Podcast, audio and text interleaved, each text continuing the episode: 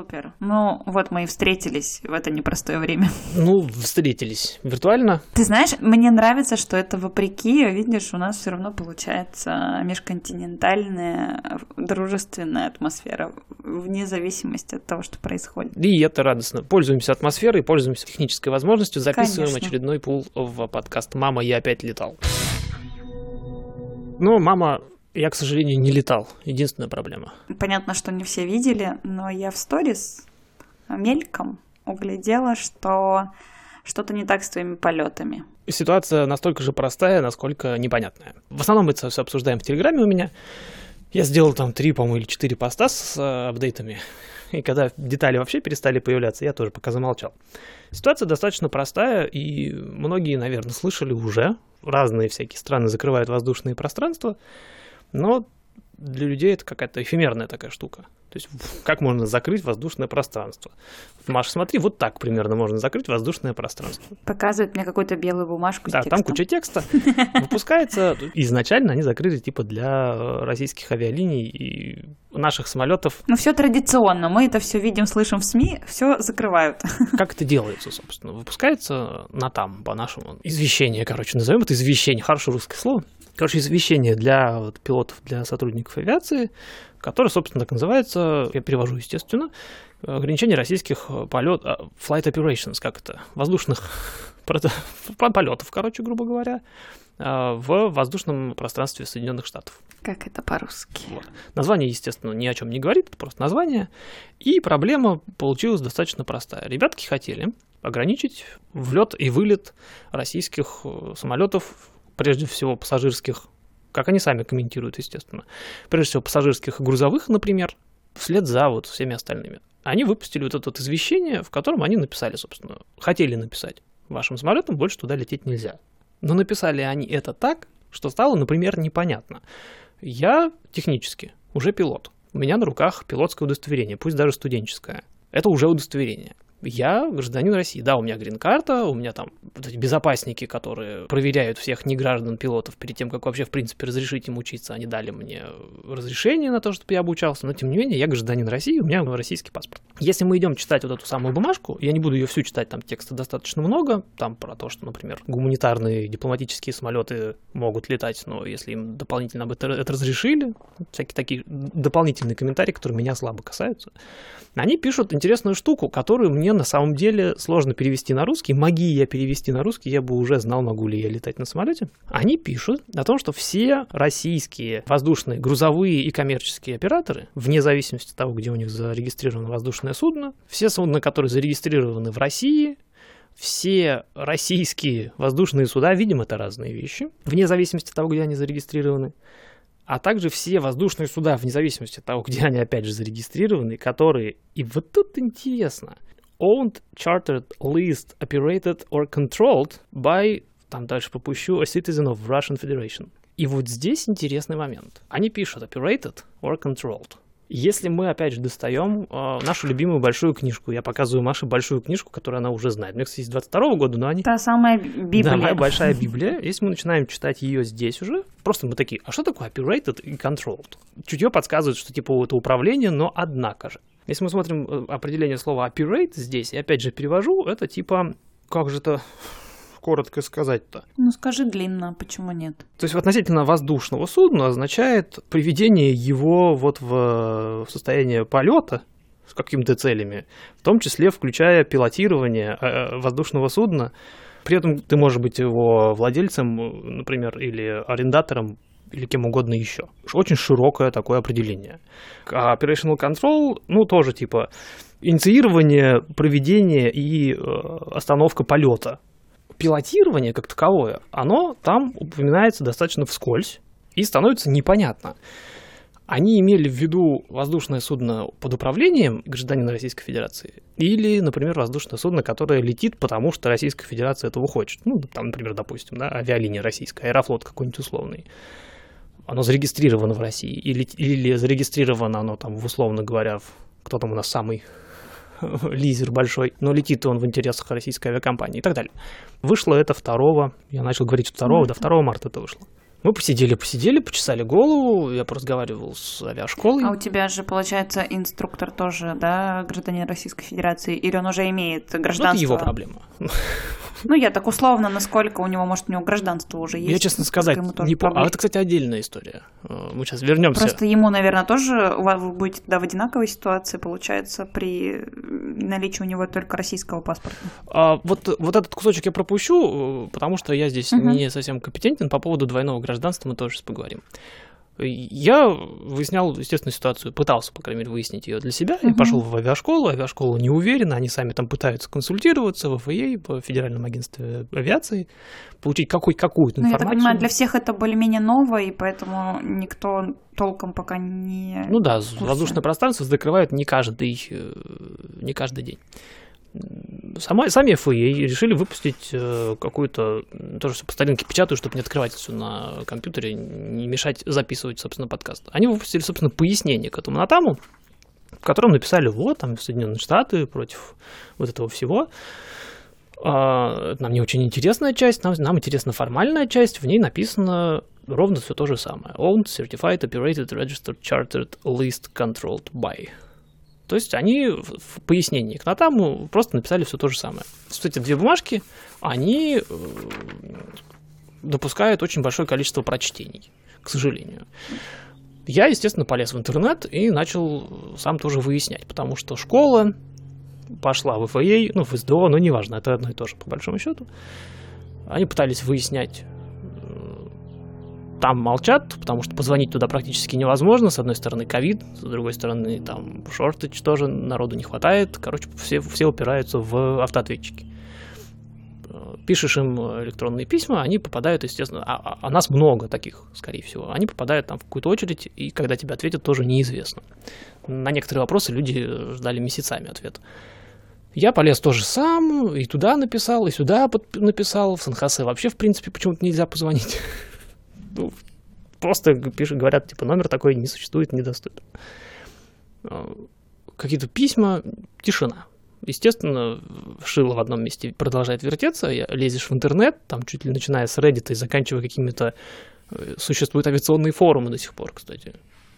То есть реально форум, вот эта вот доска, главное, там темы, ты не поверишь, какие форумы все еще существуют и живы. Иногда диву вот, вот этот там кондовый форум. Для того, чтобы наверное, зарегистрироваться, нужно, чтобы администратор лично убедился, что ты человек.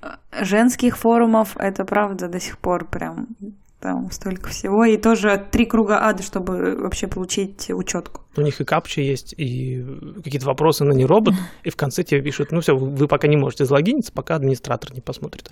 Все-таки человек должен перепроверить, вдруг ты... Да, потом приходит сообщение, типа, пожалуйста, ответьте на это сообщение любой э, внятной фразой, чтобы мы убедились, что вы человек. Ну, я написал, собственно, все то, что я о них думаю, что в 2022 году не надо так делать.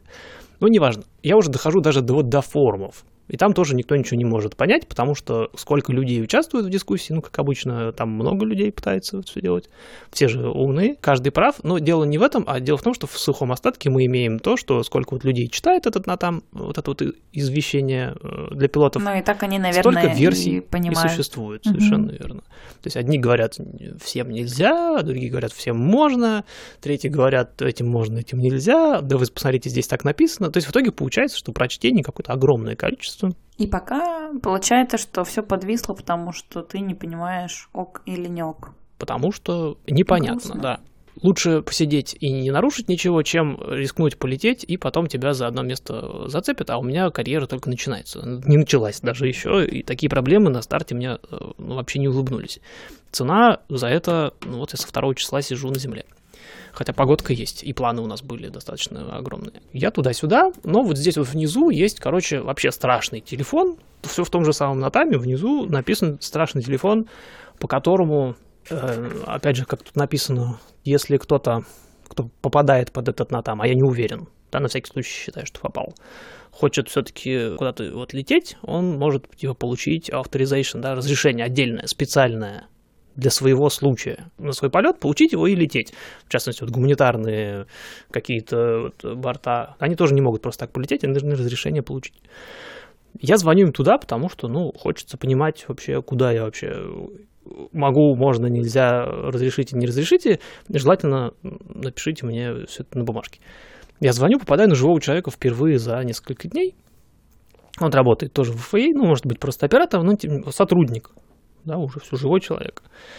Я им до этого тоже письмо написал и говорю, смотри, вот я вот такой, я, я гражданин России, я летаю, у меня TSA approval, у меня все есть, у меня все готово, можно, нельзя летать, потому что из Натама непонятно вообще ни черта.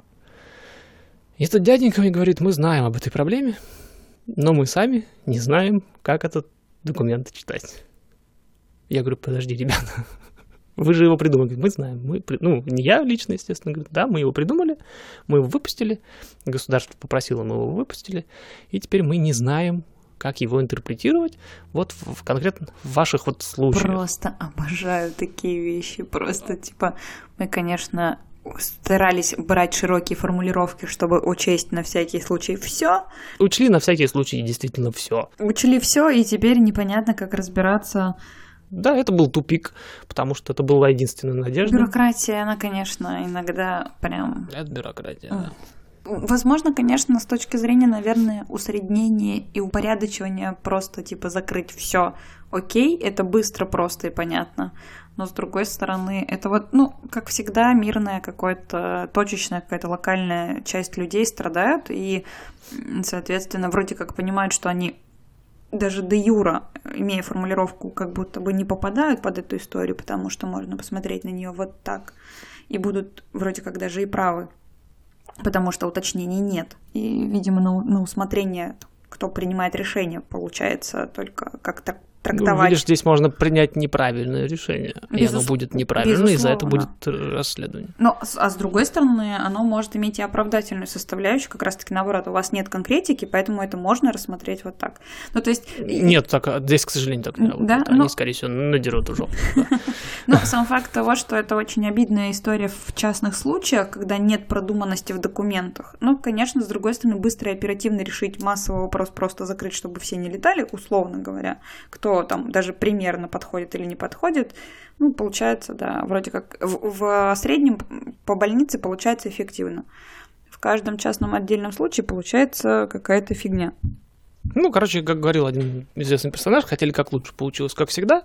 Мы попали вот в такой, да, широкий жест. Никогда такого не было, и вот опять. Никогда такого не было, и вот опять. Мы сейчас выясняем. С тех пор, вот со времени этого, он, естественно, сказал, во-первых, что приятно, да, это не отписка, не типа, не идите в баню, мы там когда-нибудь разберемся. Они нас видят, они нас слышат, они знают о нашей проблеме. Нас много, таких, кто да? попал под это дело.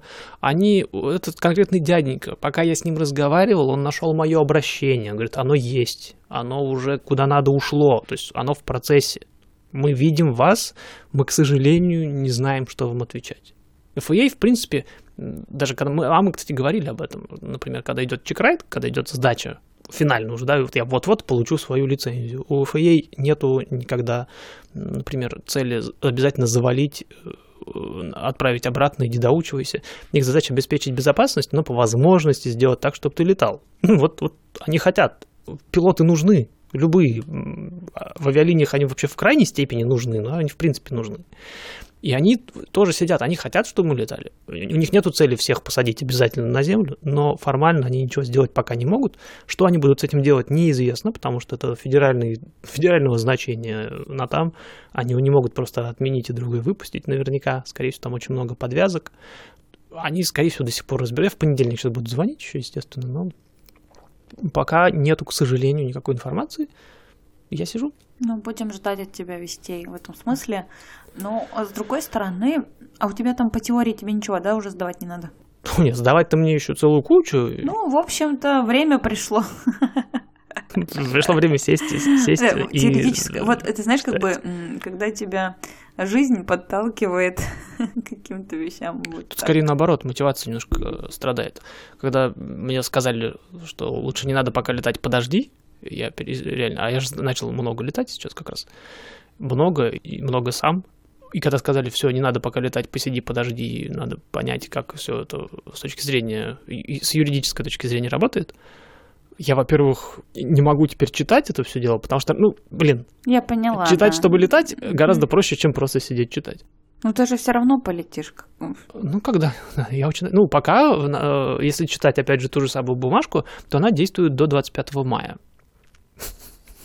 Такая информация еще есть. С другой стороны, и так было тяжело очень работать на работе у себя, а теперь вообще прям воротит, потому что потерялась цель. То, на чем мы все здесь сейчас держимся, это делай, что должен, и будь, что будет. Поэтому ничто не вечно, и это пройдет, да, кольцо Соломона. Все эти, конечно, афоризмочки и фразочки, но как человек, который находится сейчас внутри определенных событий, да, у нас не просто не то, что полетать, много чего другого интересного происходит, но тем не менее, делай, что должен, и будь, что будет. И вот здесь да, тоже... Это, что называется, прилетело, откуда не ждали. Конечно, ну, жизнь, в принципе, это хаос да. сплошной. Ну, просто нам легче думать, что мы можем что-то упорядочивать и как-то контролировать. Но по факту, конечно, всегда что-то происходит, и просто, ну, сейчас масштаб получился объемный, назовем его так.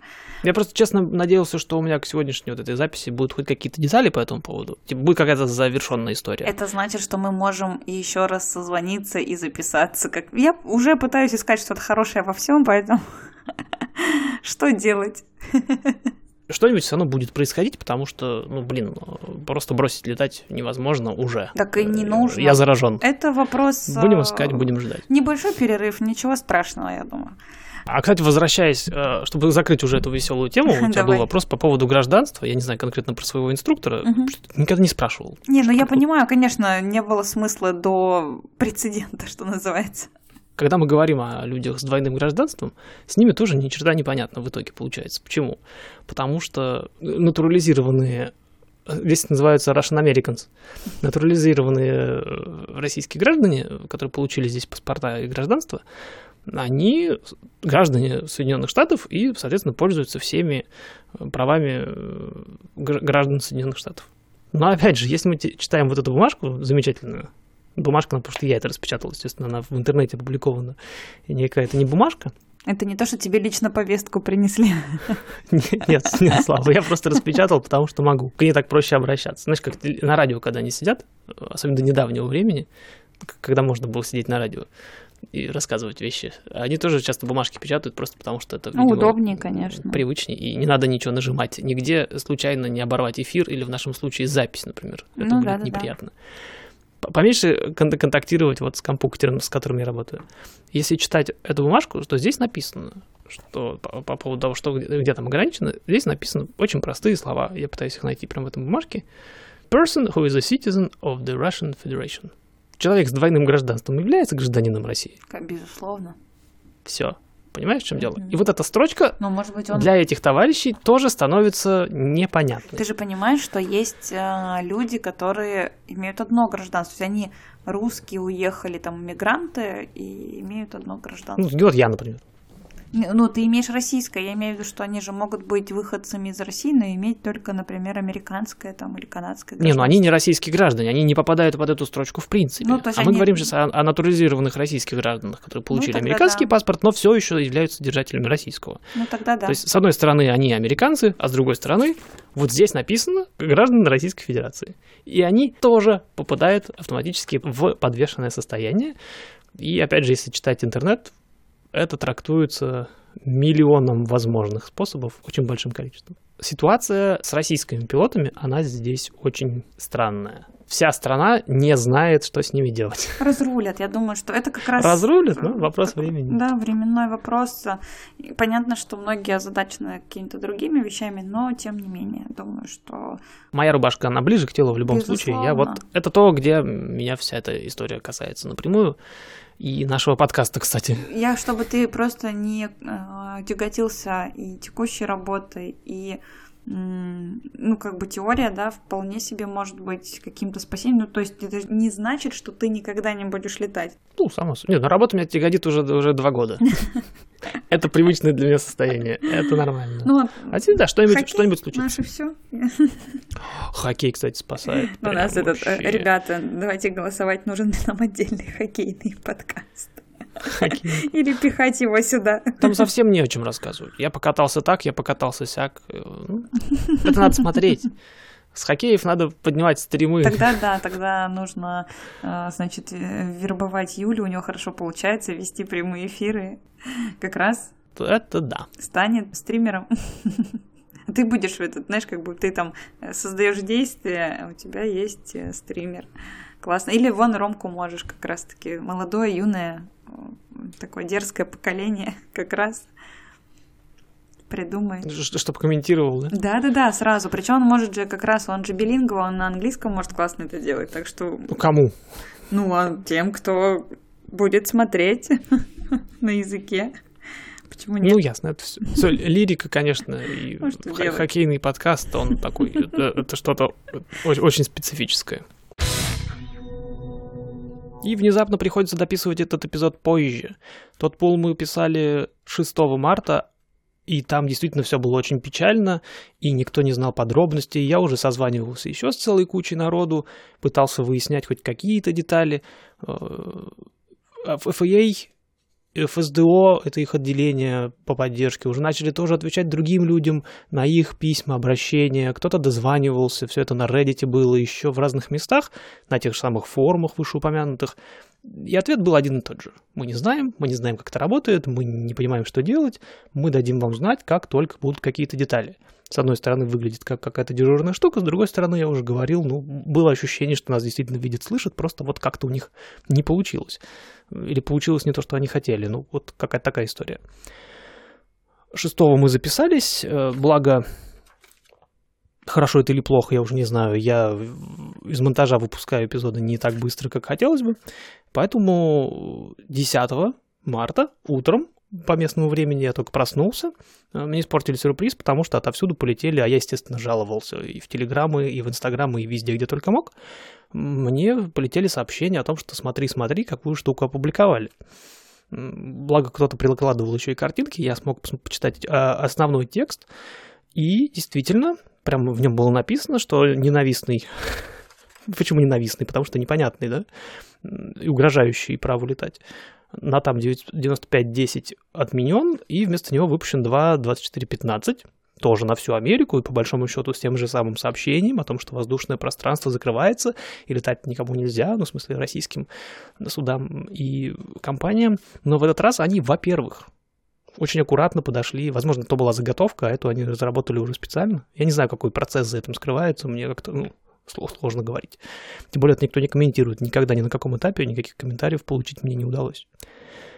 И они так и говорят о том, что сам текст почти не изменился, да, все самолеты там, э, пассажирские, коммерческие, зарегистрированные там, зарегистрированные сям, и э, поменяли фактически за небольшим исключением, они ту фразу вместо operated control и так далее э, by или ну, то есть для гражданина России или в его интересах, или им самим, они поменяли на те же самые самолеты, которые управляются или там контролируются э, самим э, российским же гражданином или в его пользу но этот гражданин должен находиться э, под санкциями, грубо говоря, в специальном списке. И в этом же натаме они указывают, собственно, ссылку на Там на самом деле очень сложно найти себя, потому что там сам по ссылке открывается какая-то разветвленная такая структура, потому что там куча списков, есть какие-то такие списки, всякие списки. Но факт в том, что человек, которому запрещено летать в каком-то бы то ни было качестве, пусть даже пилотом, должен там в явном виде присутствовать. Эту штуку читать, конечно, тоже сложновато, и разбираться там я не смог. Э, очевидно, что меня там нет. Я надеюсь. Вряд ли я что-то такое серьезное творить успел в своей короткой жизни. Однако практически сразу появилась другая ссылка, тоже официальная, в которую уже, слава богу, 2022 год. 21 век. Будущее, оно вот практически наступило в каком бы то ни было виде. И там можно было, можно просто ввести свое имя, фамилия, что-то там еще, по-моему, чуть ли не адрес, потому что ты же зарегистрирован. Если я пилот, если у меня есть лицензия, я где-то зарегистрирован вместе со всеми своими данными. И можно ввести себя в поисковую строку и убедиться, что результатов не найдено. Причем по поискать можно сразу по всем этим спискам, не разбираясь. Не, не пытаясь найти себя в, в каком-то специальном, э, в специальном отдельном реестре, а просто вбить туда их все. А, кстати, были э, были сразу же шутки по этому поводу, что я посмотрел, другие пилоты писали, мол, я посмотрел, поискал себя в списках, меня нет, а Путин и Шойгу есть. Смех смехом, но в сухом остатке имеем, что это конкретный список, теперь уже, как мы и предполагали раньше, людей, которым запрещено летать над э, Соединенными Штатами. Естественно, частные пилоты, не частные пилоты, коммерческие пилоты, местные инструктора, студенты, как я, они э, никакого отношения к этому всему мероприятию не имеют. И более того, я сначала раскатал губу, мне пришло письмо из ФАЕ, из самого Федерального агентства авиации, администрации авиации, простите, а, мол, да, получили ваше сообщение, вот они ваши детали, мы выпустили вот это на там 2415, посмотрите его, пожалуйста. Мы не можем э, уведомлять каждого, кто попадает под наши ограничения, естественно, ну вот по этой ссылочке вы можете все это дело уточнять и пожалуйста, займитесь уже этим этапом сами. Я сначала рассказал Губу, как здорово, мне целая FAA ответила мне, маленькому студенту, пилоту частному будущему. Но потом я понял, что они тоже не дураки, и, кстати, это хм, круто, на самом деле, это выглядит очень хорошо. Они просто за блэккопили, походу, всех, кто к ним обращался за все это время. То есть нету, это письмо пришло не мне, если смотреть в, в раздел кому, а в какую-то там сервисную, сервисную их службу какую-то внутреннюю, на их внутренний же адрес, а походу в black copy, в черной копии, не знаю, как это называется, там вот все эти сотни или тысячи людей, которые все это время их тиранизировали по поводу, можно мне летать или нет, попадаю я под этот натам или нет, и так далее. Это здорово, я уже отписался в... Где? В Телеграме обычно это пишу, ссылочки, естественно, все в описании. Я уже отписался, что как только... А самое обидное, что, естественно, этот Натам выпустился ровно в то утро, э, в которое мы должны были лететь куда? Куда? В Напу, на север. Ну, достаточно длинный перелет. Сам полет, не знаю, минут 40-50, наверное, ну, со всеми подготовками, там 3-4 часа получается мероприятие. И мы должны были туда лететь, но вечером, естественно, ничего не было понятно. Мы связались с Женей, с инструктором, подумали, подумали и решили, что ну его нафиг, не будем никуда. Потому что уже к тому времени хотелось уже сидеть и думать, ой, а может вот так, а может меня можно вот, вот а, а давай, я уже, типа, совсем уже отчаявшись, говорю, возьми меня пассажиром на, на самолет к себе, а я, типа, не буду ничего логировать, там, заносить в какие-то свои логбуки, просто будем вот летать и удовольствие получать навыки, навык-то я не растеряю, а вот э, ничего вроде как не, наруш, не нарушен, но мы там посидели, подумали, вроде как это тоже как мимо кассы все было. Мы отменили этот полет, и ровно в это же утро приходит это сообщение, что все, все встало на свои наконец-то места, нам, нам вернули небо, точнее нас вернули в него. Небо-то никто не забирал, оно осталось, самолетики по нему летали все это время, дразнили меня, у меня очень много самолетов летает над, надо мной, над моим двором. И уже все отменено, и самолет занят, и я уже, как оказалось, неправильно утром поехал там к зубному на чистку и так далее, какие-то свои уже начал дела делать, ошибся ровно на день.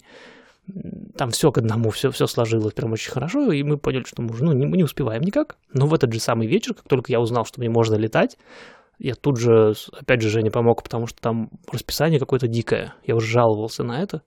Нашли самолет. Я приезжаю вечером туда уже после работы.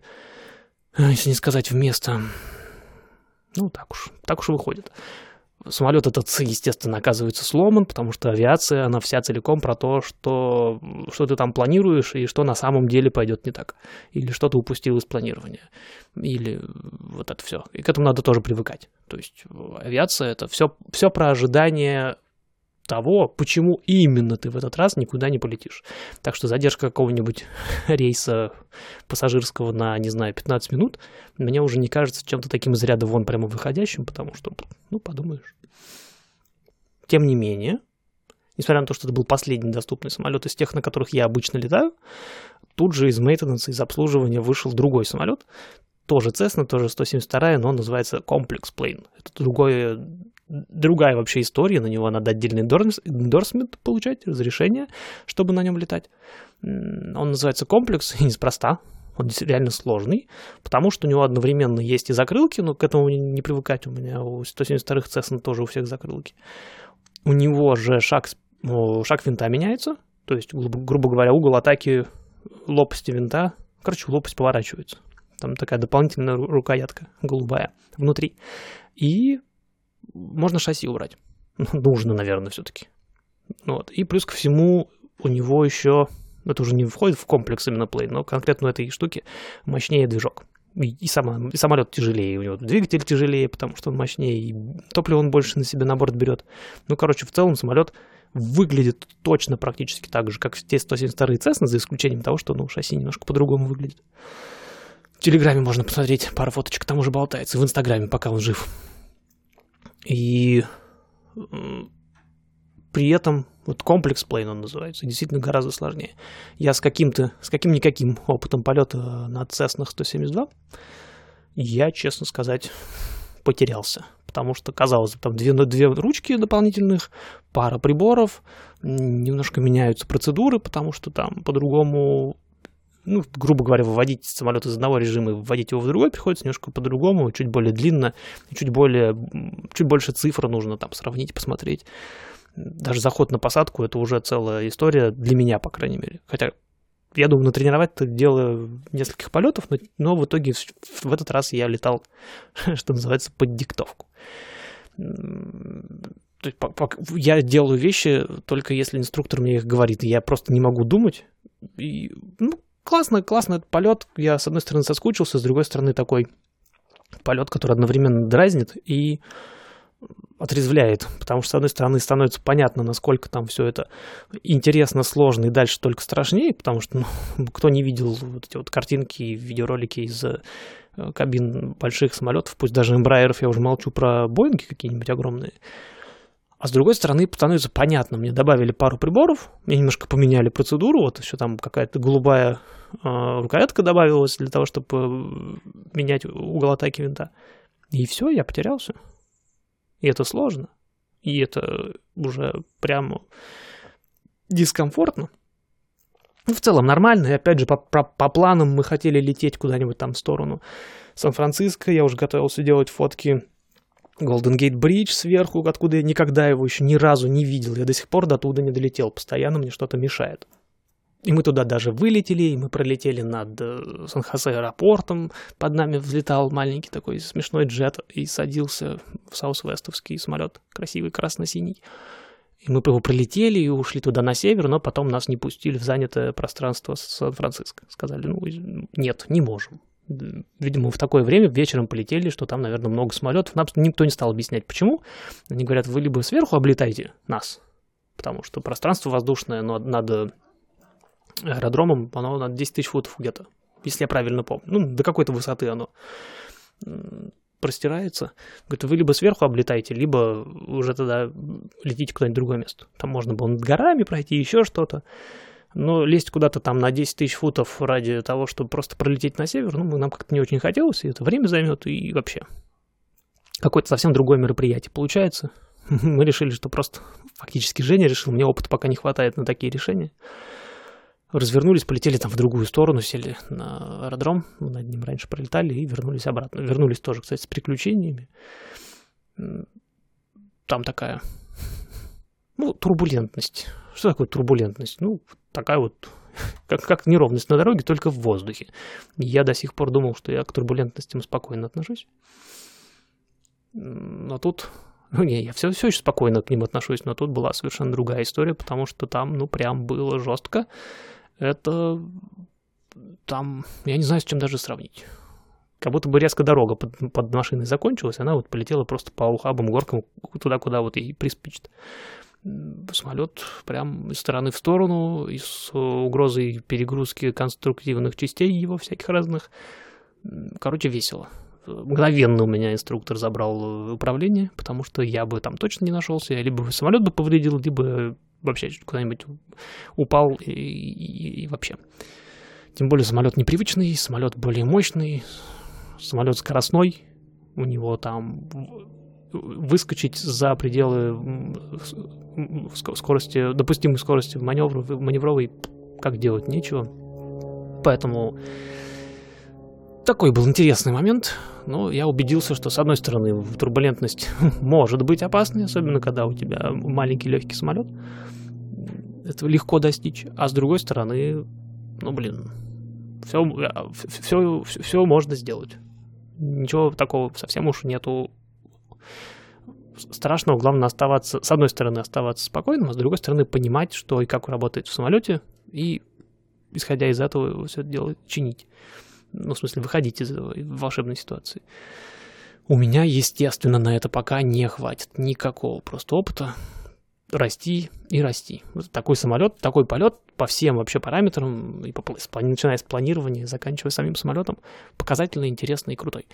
Плюс ко всему перерыв почти 10 дней, 9 получается дней. Последний полет был 1 марта. До того, как нас закрыли, посадили, заземлили, не знаю, как назвать. Ну, возвращаюсь. А, небо обратно э, доступно, пока никто не собирается нас никуда закрывать повторно, потому что, ну, они, еще раз говорю, они, скорее всего, погорячились. И, и вот этот вот э, второй на там, второе извещение говорит как раз о том, что они погорячились, они поняли это, они сели, взяли какое-то время на то, чтобы, видимо, нормально все сформулировать, придумали систему, добавили всех куда надо и опубликовали тогда уже. Теперь вроде как э, никаких вопросов к этому ограничению нет, и вот мы спокойненько берем, летим, учимся дальше, посмотрим, что из этого получится. В... Вот-вот уже в апреле мой инструктор уходит в авиалинии. Я к тому времени не успею точно сдать, но я, скорее всего, успею большую часть программы пройти. Дальше только интереснее. Оставайтесь с нами. Обязательно подписывайтесь на этот самый подкаст, потому что непонятно, кто и где сейчас будет доступен в силу понятных причин. Подкаст пока, по крайней мере, он остается спокойно на своем хостинге и, по крайней мере, на наших площадках типа э, какого-нибудь условного ВКонтакта или Яндекса останется. Я думаю, что этот канал точно не перекроет. Пока, наверное, все. Э, больше особо новостей нет. Мы продолжаем э, вот этот импровизированный второй условный сезон. Оставайтесь с нами, дальше веселее.